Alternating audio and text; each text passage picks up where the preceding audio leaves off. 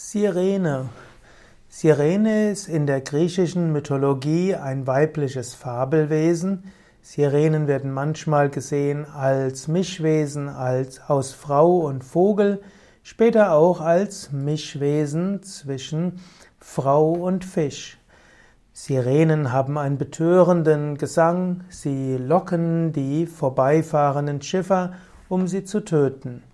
Es gibt verschiedene Anzahl von Sirenen. In der Odyssee haben die Sirenen keine Namen. Es gibt dort zwei Sirenen und spätere Autoren geben Namen für verschiedenste Sirenen.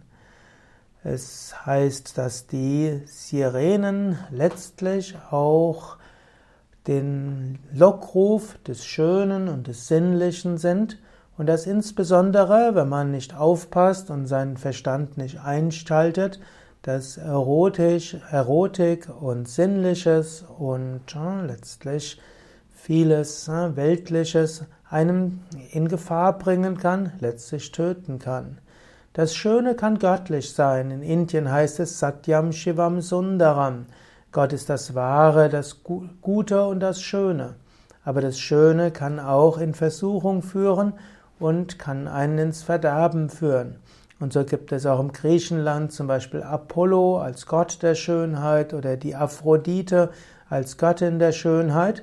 Und diese führen, sind auch spirituell und führen letztlich zur Erleuchtung und zum Heil.